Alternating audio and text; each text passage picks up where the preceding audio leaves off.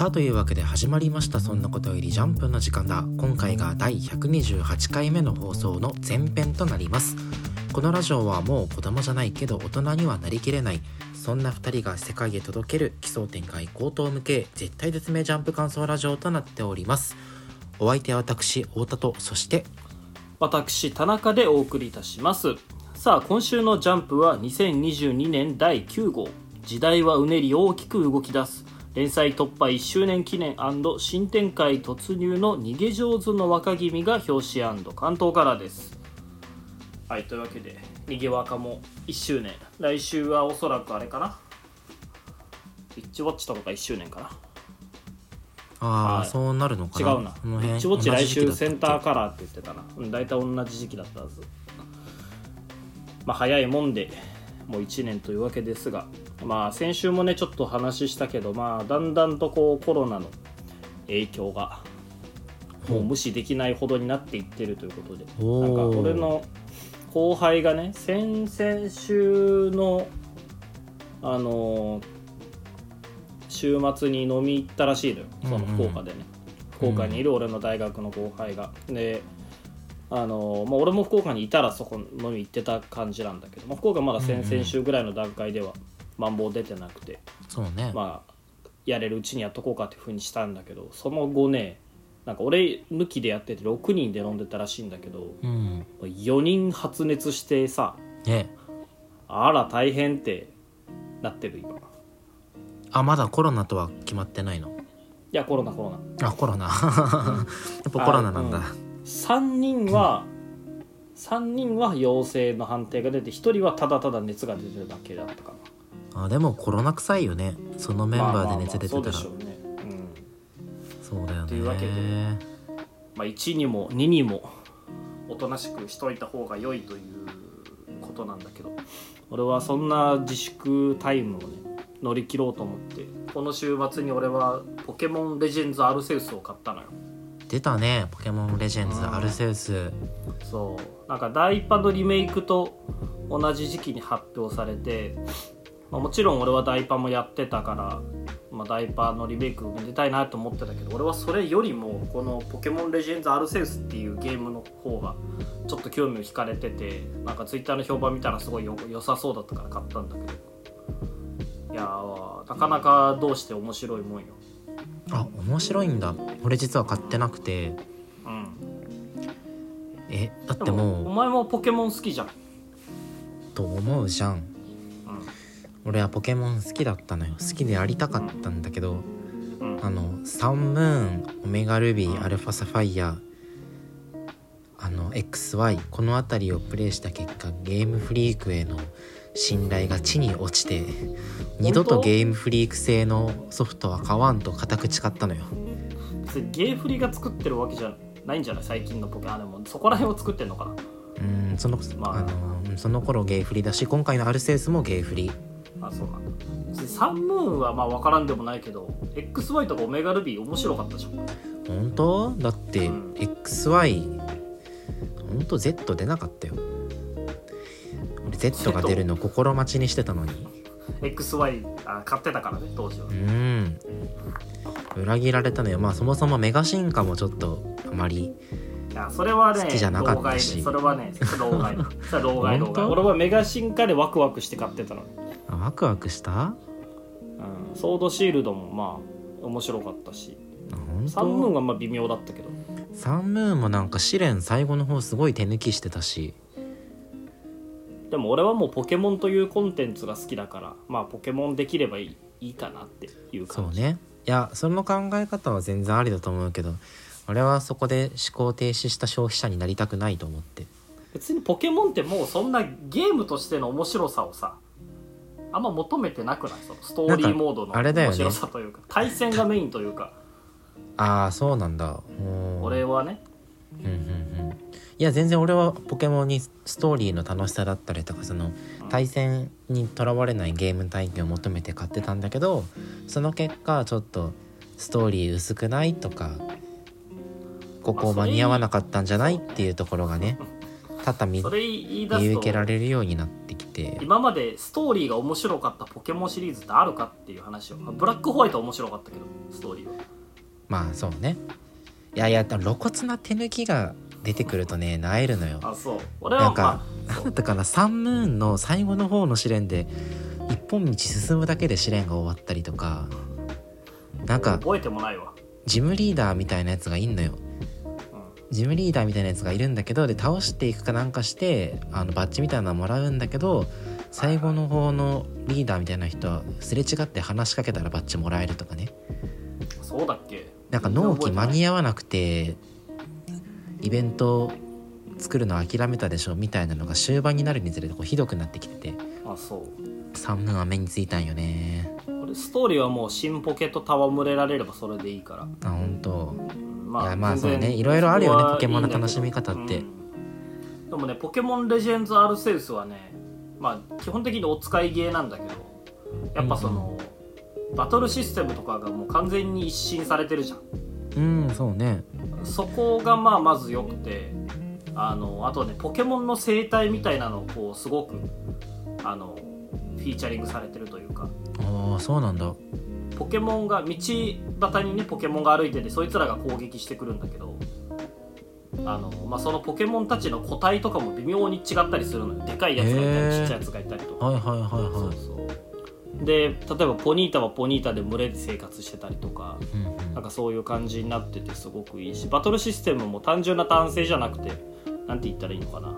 なんか行動順みたいなのが決まってるタイプのゲームって言ったら分かるかな、うんうんうんうんまあ、素早さ依存なんだと思うけどね。うん。うん。だし。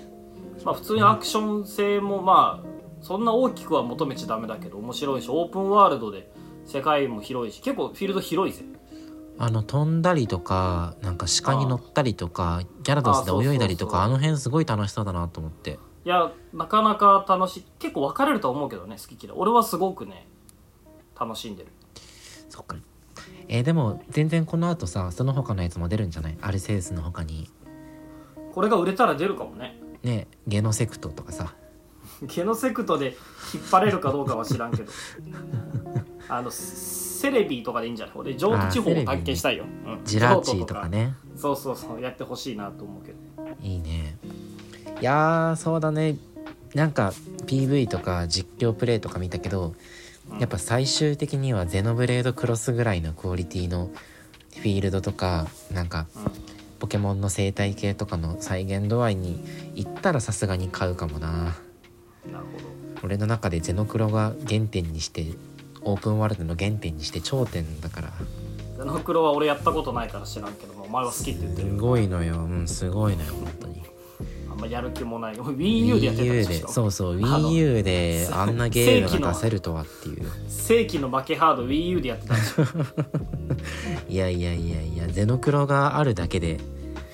ゼゼノクロとスプラトゥーン無印があるだけで大勝利存在意義のあるハードやったよ。そうか。まあアルセウスは興味ある人買っても別に損はないんじゃない？それは高いもんでもないしね。うんうん。ね。めっちゃ時間解けるとか言うしね。本当にハマるんだろうね。いや俺もうストーリーそっちのけでポケモン捕まえてるもん。やっあぱー。なんていうのかな。ポケモンを捕まえて集めるっていうケモンというシステムの核となるところにすごいフィーチャリングしてる作品で、はいはなかなか俺はおすすめです。ねいちなみに対戦とかあるの対人戦？ない。あそうなんだ。交換は1あるらしい。あじゃあもう本当にストーリーメインなんだ。ストーリーメイン捕獲メインなんだ。そうだね。なんかサファリゾーン永遠とやってる感じかな。なるほどね。うん。ねいやポケモンもねあの刻一刻と進化していって新たな時代が始まろうとしてるんじゃないでしょうか。はい、というわけで我々もねポケモンに負けず劣らず進化していきたいと思います。ね。言うだけ言うとこ。さあそれではアンケートの発表に今週も参りましょう。えーそれでは私太田から1位ドクターストーン2位ドロンドロロン3位が破壊神マクちゃんとなっておりますはい、私田中の今週の1位は同じくドクターストーン。そして2位破壊神マグちゃん。3位山彦な日常となっております。この前半パートではドクターストーンそしてドロンドロロンの感想について話していこうと思います。それでは、え1作品目参りましょう。久しぶりに来週のジャンプが待ち遠しくてたまらなくなりました。ドクターストーンです。ドクターストーン。今週やばいね、回が早い早い。いやもうでも展開の速さとか構成のうまさとかもちろんあるけどそれより何より俺はもう最後の引きこれぞジャンプっていう来週どうなるの早く読みたいっていうのをね久しぶりにこんだけ強く思ったなって。えお前でも先々週のあの流水の高速人間コマ見て来週も読みたいって思わなかったの？え来週も読みたいと別にあれ引きはないじゃん。あのあと 出落ち。なんかその 出落ちだよ。あのあとその例えば流水がめちゃめちゃ目に目が回って死にかけるとかいう描写は特になかったから。でもそう考えると先々週が流水のぐるぐる事件で今週これってやばいよね。すごいんだよその展開のジェットコースターが。うん。そうちょうどあの流水の話があった時にこの稲垣先生こんな力技やってきててこのあと大丈夫なのかなって。その、はい。果たしてホワイマンは我々読者が納得いくような決着が見られるのかな。稲垣先生のね、手腕が試されるところだぞと話してた中で、うん。まあ早くもその翌々週にはねえー稲垣先生の、まあ、ホワイマンがいざ明らかになるぞというところまで来てしまって。はいはいまあ、そもそもさ今週そのホワイマン用とか医療用にメデューサを持ってきましたっていうところから始まって、あのメデューサは声で起動するけど真空で使えるの？使えるんですっていうところに展開し暴発危ないよねっていうふりをした上でまさかの暴発っていう風に順序立ててさ分かりやすくテンポよく書いてからの最後にホワイマン登場だからもう全部がどうでもよくなるよねなんか。なるほどねかにこの綺麗なんだよね前振りというか。うんうん。さあ今からあのメデューサが暴発しますよしますよしますよっていう前振りをこれでもかっていうぐらい入念に提示してくれてて。その上でちゃんとメデューサは暴発してるしただ暴発して終わりなんじゃなくてその暴発自体があのホワイマンの存在も示唆してくる。あ明確な敵意を持って今琥珀たちの前に現れたんだってところまでつながってくるんだよね。それがやばいよねいやこの開いてくれてありがとうのコマすごいもん。うん結局そのメデューサあホワイマンっていうのがまあねえーどんなビジュアルか俺たち読者は知らないままうん読み進めてるんだけどこう形のないものをさ漫画っていう媒体においてここまで恐ろしく描ける坊一先生の表現力やばい。やばいよね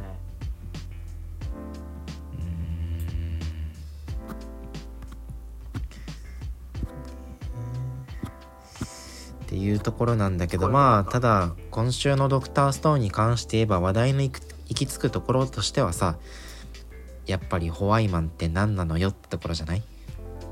そうだね。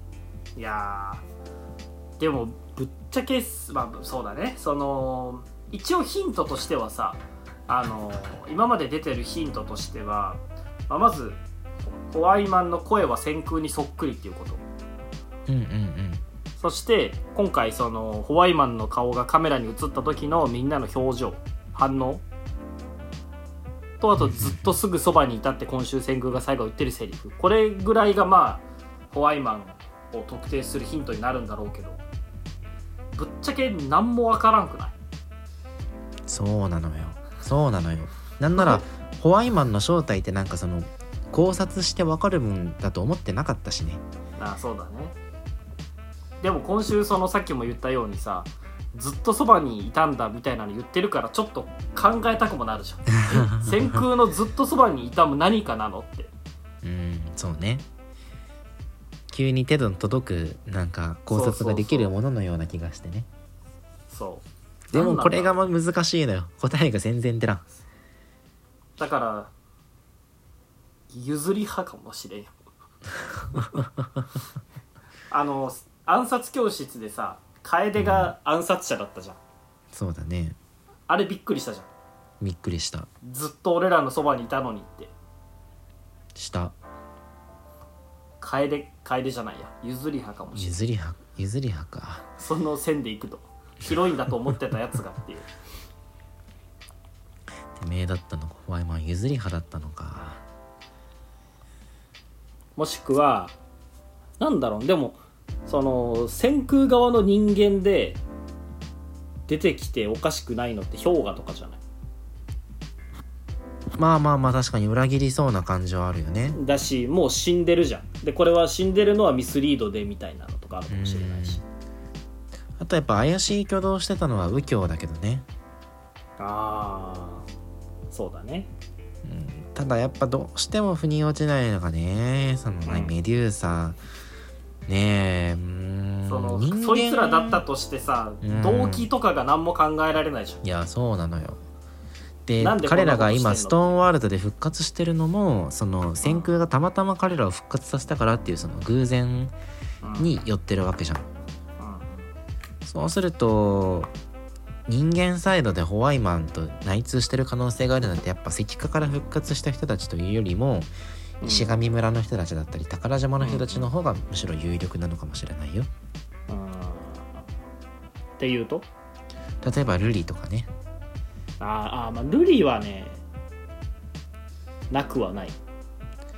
まあ、百物語を語り継いでる巫女っていう立ち位置なんだけれどうん。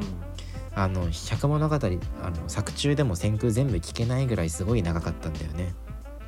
はいはいはいであのそもそもはその生活の知恵とかを物語形式にしてあの語り継ぐためっていうことだったんだけれども、はいはい。その中にね先空たちが聞聞いてなかっただけで、まあ、メデューサの謎に関するものが含まれてたのかもしれない、うん。なるほど。あとは名前だけ出てるやつでいうとリリアンとかね。リリアンね。あの歌姫。のリリアンだね。うん。ずっと CD にしてすぐ持ってたけど俺らのすぐそばにあったけどまさかリリアンでしたみたいな。なるほどね。うーん。まあ。なんかね意外とツイッターとか見てるとうん。なんか世論は二分されれてるよね、うん。ざっくり分けたらでも二分されてない？何と何？まあ一番はやっぱあのねアインシュタイン説でしょ。ああそれ俺もねツイッターで見たアインシュタインね。アインシュタインってドイツ語でその一つの石っていう意味らしいし。アインがねあのそう1なんだよね。あ英語タインがで言う「あ」なんだよね。そうそう。石でね。うん、そうだね。シュタインが石で一つの石っていう説。うん。だあと。から先空が千の石なのに対してでお父さんが白夜でそうそう。まあそ千の空のそうそうそう。あ千の空か。うん。一つの石っていうのはまあ確かにね。そうそうであと科学っていうものの象徴なわけだから、うん。あのまあずっと俺たちのそばにいたっていうのもまあ意味は通るし先空の服にも E イコール MC の2乗って書いてあるし。ねそうだね。相対性理論だっけこれ。そうそう。うんそうそうそう。うん相対性理論運動方程式。運動方程式っていうのこれ。ん運動方程式って F イコール MA だっけ？相対性特殊相対性理論相対性理論だっけ？だっけ？とかあとなんだっけ？アインシュタインの脳って世界各国で保有されてるらしいのだから水槽に入ったアインシュタインの脳とかね。時期的にもその月に行った時期と合うらしいのよその NASA が。うん。アインシュタインが死んだ時期と。という説もう一つの説は？もう一つの説はうんホワイマンの正体うんうんこ説。いや一番今のところ有力なのうんこ説よ。なぜ原作者が言ってるからね。稲垣先生が言ってるんだった正体はうんこなんだよって。子供たちに聞かせてるわけだから。うん。で今週の「ジャンプ」をもってしてなお稲垣先生ほらねずっとそばにいたって言ってるでしょ。うんこで合ってるじゃんって言ってんだからね。復活駅の一番最初もコウモリの糞から取られた硝酸だからうんこじゃん。そうだようんこ説か。なんか俺が見て面白いなと思ったのはねあのリブート白夜にいたさ化石の先祖っぽい人。はいはいはいはい。だね。あの人説もある。なんか化石が現代人たちと同じ驚き方してるからみたいな。うんなるほどね。とか。まあいろいろあるけどなんかこれは別に予想とかじゃなくて願望なんだけどさ。うん。なんかただの物理現象であってほしいなとも思わない？うんなるほど。そのもう未知の。俺らの知らんその物理現象としてこういう、まあ、言ってしまえば災害みたいなもんでさこれは結構科学をテーマにした漫画っぽくもまああるから架空の物理現象が正体でした。説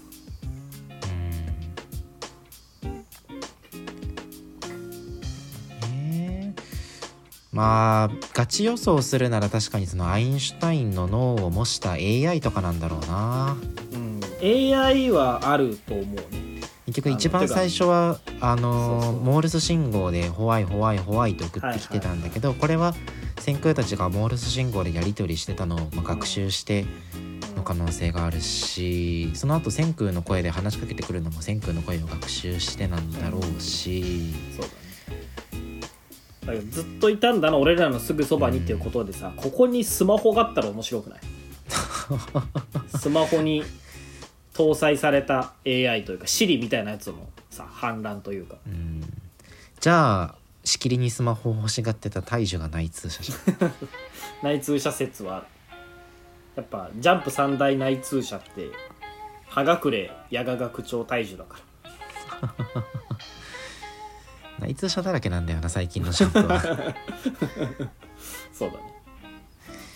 ねいや結構 AI 説はあるんじゃないかなと思ってそのまあ人間が石化する前に、うん。あのツバメがさ世界中で一斉に石化してたっていうのも、はい。要はそのなんていうかねちょっとずつ石化できるものを大きくしていった結果先にツバメが石化してでツバメの石化から学習してさらに人間を石化させるに至ったとか。なんかその反復して学習していくことで機能が発展していくところはなんか AI っぽいなってちょっと思うんだけど、うだねあ、あとはあるとし AI だとしてさうん。地球から観測した時に黒いシミとして映るのもよくわからなくない？そうねこれが何なんだろう、まあ、電波妨害とかそういうやつなのかなとか思ったりとか。でも肉眼で見てたしなって思って。そうね。黒いもやがあるならね。宇宙人かな。これ宇宙人だったらめちゃくちゃおもろいけどな。宇宙人してもほらうーんそうなんだよね。やっぱツバメ星人かもね。ああなるほどね。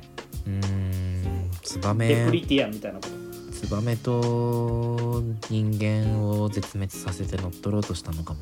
なるほどね。ツバメと人間になり変わろうとしてる。ツバメ人間。まがまがしき黒い市民。これツバメの集合体でさ。なるほどね。それだとしたら面白いけど。ずっと俺らのすぐそばにいたってのもまあツバメだよね。ゴキブリとかかも。ジョージ。ジョージ NASA が NASA が月を地球みたいにするために送り込んだゴキブリでそれが大量に集まって黒いシミに見えてたとか。ジョージジョージ言うてるかもしれんっていう風にね本当にマジであのー現状た卓がありすぎるんよね。全く予想のしようがないよね。うん。だから当てれないようになってるんじゃないかとかは思うけど。どうなんやろうね、今頃稲垣先生多分ホワイマン正体とかでツイッターで検索してるよ。あみんながいろいろ予想してるの見ながら酒飲んでると思うよこれ。でももうそのホワイマンの正体を明らかにした原稿が入稿してるはずだもんね。確かに。いやまだしてないんじゃない？いやーどうだろう。まあ確かに。稲垣先生も坊一先生も筆早そうだからありえるけど。ちょっと集英社行って脅してくるか でもさ来週さそのマジかこいつがし正体だったのかってなる未来とさなんだよその回答ってなる未来両方あるじゃん。まあ半々やね。俺結構ねがっかりする説あるんじゃないかなってちょっと思ってるんだけど。期待が盛り上がってしまったがゆえの。いやいくら稲垣先生でも超えられるのかなっていうのはちょっと思うのよね。うーんそうね来週あたりからなんか作者作者取材のため無期限救済とか始まるかもしれんしね。ちょっとプレッシャーに耐えかねて。うーん。って考えるとやっぱ先空たちの敵は読者なんじゃない？ずっとそばにいた。てめえだったのか読ホワイマンそう。はそう。これ俺たちに言ってんのよ。だからだからあのジャンプの紙を特殊加工したやつが来週出ててさ鏡みたいになってんの。あーあれだね。タブレットで読んでる人は急にブラックアウトするんだ。そう面白いね。俺の顔が映る。そういうのやってたら完璧にかっこいいけど。いやーてめえだったのかホワイマンは。この先空の表情がさ前のページですごいなんかワクワクした少年みたいな感じになってんだよね。はいはいこれがやっぱそのアインシュタイン説をこう補強はしてるよね。うん。先空からして憧れの存在。アインシュタインっていうところで。でもアインシュタインって生前さそのダイナマイトじゃないや原爆を作ってしまったことを一生涯悔いたまま死んだらしいのよ。はいはい。そんな史実がある人間をさそんな石化光線の張本人として仕立て上げていいのかという問題もまたあるけど。まあまあ故にその万能の復活薬として石化を開発したみたいなね。ああそういうことなのか理な由付けはできるんじゃない？そっか。いや来週楽しみだな。どうなるんだろうね。いやーさあアインシュタイン説果たして当たるんでしょうかだから俺たちのあれは答えはアインシュタインでいいの。いや俺はツバメ星人だけど。やっぱ俺たちの答えとしてはやっぱツバメ星人にしようやっぱツイッターの予想に全乗っかりするだけじゃダメだよ。そんな恥ずかしいよね人として。そんなことよりジャンプの時間だ答えとしてはツバメ星人。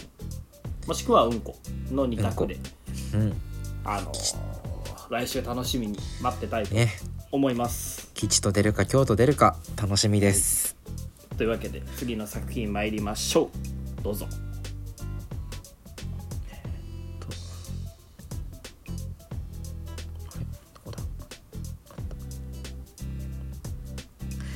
ついに宿敵を撃破優しい心の勝利です。ドロンドロロン。はい。ドロドロ。ドロドロのクオリティがやっぱり高いのよなんかというかね。ずっと78点が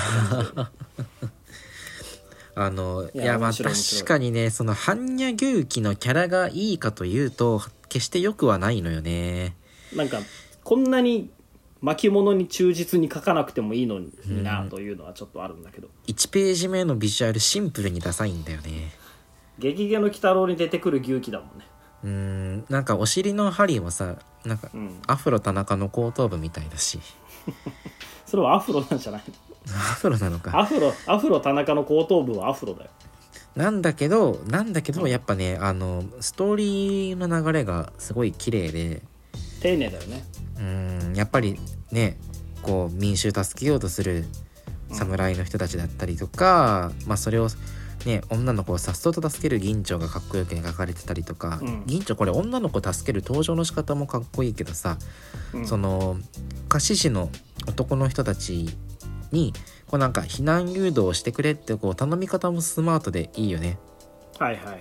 有能感が出てるよね。私優秀なのって言ってあの、うん。彼らが気負わなくて済むようなそうそう、うん。言葉遣いで言葉選びでね、えーこの場一人受け持ってうんそのくせ結構ハートには熱いものをかく、うん。あの秘めててうんうんうん。1年前の大災悪で力になれなかったからこそ今ここでこの般若牛気を打ち負かしたいというねうん。パッション女なのよ。うん銀千代いいキャラになってきてるよね。すごい好感度高いよね、うんこの漫画で唯一ちゃんとした技使ってるの今のところこいつだけだし。島切る点もそう。あの根わ根渡し線香もかっこよく見えてきたもん。いやあのネーミングの外し方が一周回って本当にかっこいいよね。ちょっと慣れた感あるよね俺たち。うん。根渡し線香クソかっこいいじゃん。かっこいいかっこいい。意味は分からんけどね その前のページの「私俺様気質のやつって嫌い」っていうのもかっこいいじゃん。あーそうねそうね。このシーン、うん、やっぱね自立した女なのよ銀千代ってやつは、そう。っていうふうに散々有能さを描いた上で結局やられちゃうんだよね牛鬼に。うーんそうね。やられちゃってドラと草薙の手によって間一髪助けられるんだけどここで素直にお礼を言うっていうのまたよくて銀千代のいい人メーターがぐんぐん上がってるのよ。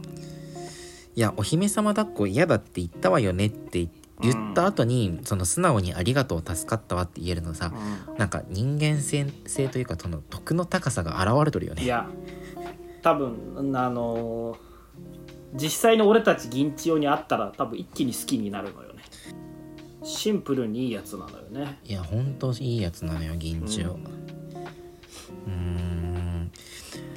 まあまあその銀千代の良さはさあのーね計り知れないんだけれども、うん。それと並行してやっぱドラもね俺すごい好きになってきた。いやわかるわかる。この前ねそのあの、まあ、ドラがね般若牛鬼と開口したことで、こううん。ちょっと黒い感情に身を任せてね、あ我の忘れて。戦おうとしてしまったところ、草薙の言葉にこううん。自分を取り戻すんだけれども、今週もちゃんとそんなドラが生きてきててうん。あのーまあ、作戦があるんだよって言ってね。で一泡吹かせようとするわけなんだけれども、うん。あの立ち直りも良かったよねすごい。みんなを守るために奴をぶっ倒すってねあの落ち込み方から持ってこれるのがやっぱドラのかっこよさだよね。ね。インスタント回想ならぬインスタント立ち直りだよね。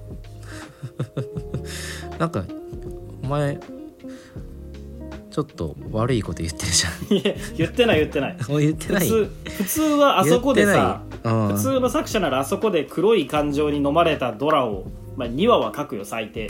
うんと。うんでも1話で全部やりきったのはすごいしそれがちゃんと今週まで生きてるのは偉いよやっぱまあ確かに。波の漫画だとその黒い感情に任せて一旦前線はするもののそうそうやっぱりこな。うそう。そうそう飲まれてしまってみたいなところあるんだよね。そう。で草薙に叱られてあの我を取り戻すみたいなのは絶対やるんだけど、そうしないってやっぱどこまでも味方側の登場人物をいいやつにしようっていう作者の意思がすごい感じられるよやっぱドロンドロロンこれ人間力の漫画だよな。いや本当にそう思う。あの、うん。今週さ結局その牛鬼を倒すわけじゃん一応は、まあ、倒すというか、うんうんぶった切るわけじゃない。うん。でまあぶっちゃけ俺牛鬼の倒し方自体には納得いってないのよ。ほあのそうはならんやろというかさ。あのなんか唐突に唐突に倒したなという感は正直否めないんだけど、うまあ一応弱点をつこうとはしたものの言うほど弱点じゃなかったわけなんだよね。そうそうそうで失敗したところのカバーを見たいところではあったのよ。だからそのまま行くんかいっていうのはあるんだけど、でもやっぱこの漫画ってあの揚力で強さが決まるんじゃないのよきっと。は心パワーなのよね。あ心パワー。いい人であればあるほど勝てるのよきっと。なるほどって思うとこれまでのドラと草薙の2人の絆だったりとか、まあ、先週の立ち直りとかっていうのを描いてるからこういうことしてもその心の力で勝ったって俺は納得できる。いや心パワーいいじゃない。やっぱね人間力の漫画ですよ。第1話からしてなんかいいやつだったもん。いいやつだったよ。ねでもねやっぱこれ心パワーかな。心パワーかな。ちょっとドラが特殊能力に目覚めてる気はしない？うんそう。能力というかその体質だよね。うん。もともとその揚力が全くないからこのあのなんだ公務員になれませんでしたっていうところから物語スタートするんだけど、うん。今回なんかさらっと流されてるけどその揚力がないのではなく実はみたいなところをちょっとほのめかされてるよね。うーん。ねその今までの描かれ方だといわゆるワールドトリガーのオサムみたいにうん。本当に能力がないトリオンが少ないオサムみたいにね揚力が全くないみたいなキャラ付けだったのがなんかうーん揚力を打ち消す能力者みたいなね。はいはい。イマジンブレーカーないしは、まあ、ブラクロのアスタみたいな。はいはい。なんかそっちの方向の能力をまあどうも持ってるんじゃないかという。うん。でまたそのねえー、般若牛気を、ま、草薙がぶった切る時にその銀蝶がさ「なんて揚力」って驚いてるじゃん、これもやっぱりそのとんでもない揚力を出力できてるのって、まあ、果たしてそれは草薙の持つ揚力なのかはたまた、あのドラが般若牛気の針を受けて注ぎ込まれた揚力をここで俺は出力はなんか射出してるんじゃないかともちょっと思ってんのよ。そうそれはちょっと不思議でというか揚力ないのになんですごい揚力の出力が出てるんだっていうのはちょっと疑問に思ってて俺はここ草薙の頑張りのおかげ心パワーのおかげだって思ったんだけど確かにそういう見方もできるよねここは俺ねまあ宿魔の剣なのかな なるほど。と思ってね相手の魔力をこう生かして攻撃するっていうね。うんなるほどね。そそう考えると修ってほんまに無能なんやね。有能なんだけどさ別の見方すれサばムはでも立ち入り禁止区域にあのペンチで破って入り込んじゃうやつだから。ここ心パワー。心パワーだけで生きてる。確かにそうだねいやいやいやいや。でもね俺がドロンドロロンに求めてたのってやっぱそういうとこなのよその。今まで描写とかはすごい丁寧で好感を持てるんだけどやっぱそのあのアスタが持ってるあの黒い五つ葉のグリモワールみたいな無能力だけど主人公だけが持ってる特性みたいなさマッシュルのパワー超パワーだったりとかそういう少年漫画らしいフックがないとやっぱりこう厳しいなっていうのはずっと思ってたけど、ね。ようやく今週出てくれそうで俺はそこすごいね楽しみにしてる。うん。やっぱでもねここまで一貫してその、ん。ドラと草薙と銀蝶っていうこのメインの3キャラに絞って掘り下げているからこそこの第8話っていうその単行本の多分うん。最後から2番目ぐらいだと思うのよ。